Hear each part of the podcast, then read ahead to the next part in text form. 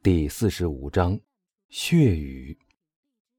当珠宝商回到房间里来的时候，他小心的向四周环顾了一下，但房间里没什么可疑之处。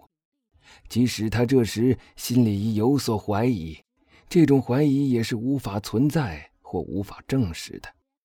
卡德鲁斯的两手依旧紧紧的抓着他的金羊和钞票。而卡康托女人则极力向客人装出一副善意的微笑。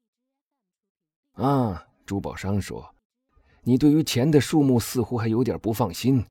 我走了以后，你又数过了吧？”“不，不是的。”卡德鲁斯答道，“只是这笔钱财来的这样突然，我们简直难以相信自己的好运气。”所以，只有把实实在在的物证放在眼前，我们才能相信自己不是在做梦。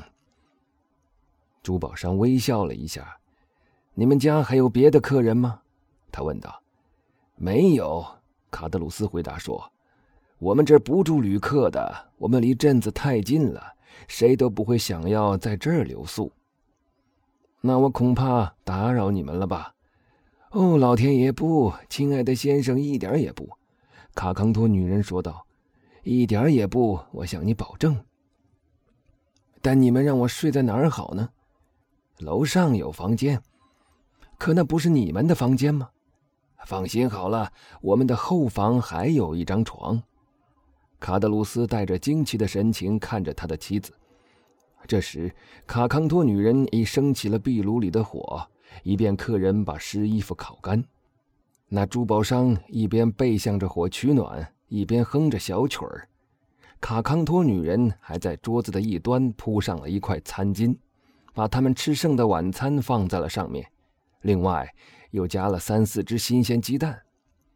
卡德鲁斯这时已把他的钞票装进了皮夹子，金羊装进了钱袋里，全部财宝都小心地锁在了钱箱里。然后他面带忧郁，心事重重的开始在房间里踱来踱去，时不时的瞟一眼那珠宝商。珠宝商这时仍站在火炉前面，身上直冒热气，烤干了一面，又转身烤另一面。No，卡康托女人拿了一瓶酒放到了桌子上，说道：“晚餐已经准备好了，随便你什么时候吃好了。你们不和我一起坐下来吃一点吗？”珠宝商问道：“我今天晚上不吃饭了。”卡德鲁斯说道。“我们午饭吃的很晚。”卡康托女人急忙插嘴说。“那么看来我要一个人吃喽。”珠宝商说道。“哦，我们可以陪你坐坐。”卡康托女人回答说，态度非常殷勤。即使对于付钱吃饭的客人，她也是不常表现出这种态度的。卡德鲁斯锐利的目光不时地射向他的妻子，但只像电光一闪那样的短暂。暴风雨依旧咆哮着。“No, no！” 卡康多女人说道，“你听到了没有？说实话，你真回来对了。”可是，珠宝商答道：“要是我吃完饭以后暴风雨已经停了，我还是要去尝试一次的，看看能否完成我的旅程。”哦。卡德鲁斯摇摇头说道：“暴风雨是绝不会停的，现在刮的是西北风，肯定要到明天早晨才会停下来。”说完，他重重的叹了一口气。“哎，那珠宝商一边在桌子前面坐下来，一边说道：‘说来说去，那些在船上的人可算倒霉了。’啊，卡康托女人附和着说道。”碰到这样恶劣天气的晚上，他们可真够苦的了。珠宝商开始吃起饭来，卡康托女人则继续向他献小殷勤，像个小心的主妇一样。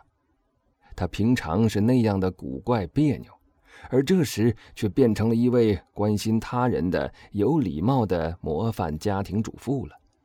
要是那珠宝商以前曾和她相处过，对于她这样明显的变化，一定会表示惊奇的。因而也就一定会产生某种怀疑。这时，卡德鲁斯继续在房间里来回的走着，似乎不愿去看他的客人。当那个外乡人一吃完饭的时候，他就走到门口把门打开。暴风雨好像过去了，他说道：“但似乎上天故意要驳斥他的话似的。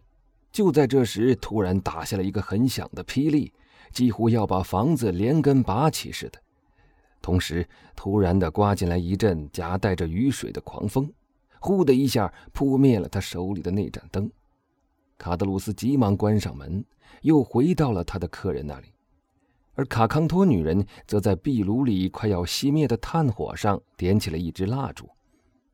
你一定很累了，他向珠宝商说道：“我已经在你的床上铺好了白床单，你去你的卧室休息吧，晚安。”那珠宝商又等了一会儿，看看那暴风雨有没有平息下去，但他看到的是雷声和雨点儿都越来越大，于是便向两位主人道了晚安，上楼去了。他当时正从我的头顶上经过，他每上一级楼梯，我就听到楼梯咯吱的叫一声。卡康托女人那焦灼的目光跟随着他，而卡德鲁斯却正相反。他甚至连看都不朝那个方向看一眼。这一切虽然从那以后一直深深的印在我的脑海里，但当时却并没给我留下多大的印象。的确，所发生的这一切，除了那个有关钻石的故事听起来有点令人难以相信以外，似乎都是很自然的。当时我虽然很疲倦，但心里仍很想等暴风雨一停就继续上路。所以我决定利用这比较安静的时间来睡上几个钟头，以恢复我的体力和精力。那珠宝商的房间就在我的头顶上，他的一举一动我都能辨别出来。他先尽力布置了一番，准备舒舒服服的过一夜，然后就往床上一倒。我听到了床在他的重压之下发出的咯吱咯吱的响声。我的眼皮在不知不觉中变得沉重起来，我困极了。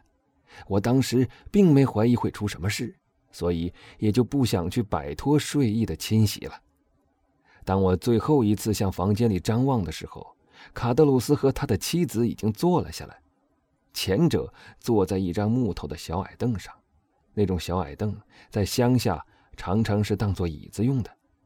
他背朝着我。所以我无法看到他脸上的表情，但即使他换个方向坐，我也是看不到的，因为他正把头埋在两手之间。卡康托女人则带着一种藐视的眼神，默默地望了他一会儿，然后她耸了耸肩，过去坐在了他的对面。正当这时，那快熄灭的炉火引着了旁边的一片木头，壁炉里又重新吐出个火苗。于是，一片火光一瞬间照亮了房间里的一切。卡康托女人的目光依旧在她丈夫的身上，由于她毫无改变姿势的样子，她就伸出她那只瘦骨嶙嶙的硬手，在他的前额上点了一下。卡德鲁斯猛地打了个寒战，那女人的嘴巴似乎在动，好像在讲话。但不知是因为他讲话的声音太低了，还是因为我的听觉已因浓浓的睡意而变迟钝了。总之，他讲的话我一个字也没听清楚，甚至连我所看到的东西也都像隔了一重雾似的，自己也不知道究竟是醒着还是在做梦。最后，我合上了眼睛，失去了知觉。究竟我在这种毫无知觉的状态中睡了多久？自己也不知道。总之，我突然被一声枪声和可怕的惨叫声惊醒了。房间的地板上响起了踉跄的脚步声，接着楼梯上重重的发出了一个响声，像是有样笨重的东西无力的倒下去似的。我的神志还没有完全清醒时，就又听到了呻吟声和半窒息的叫喊声混成了一片。像是有人在进行一场垂死的挣扎，最后的那一声喊叫拖得很长，后来就越来越弱，渐渐的变成了呻吟。这一声喊叫一下子把我从迷迷糊糊的昏睡状态中唤醒了，我急忙用一只胳膊撑起身子，环顾周围，但见周围一片漆黑。我感觉到头顶上好像雨水已经渗透了楼上房间的地板，因为有一种潮湿的东西正一滴滴的落在我的前额上。我用手抹了一把，却觉得它黏糊糊的。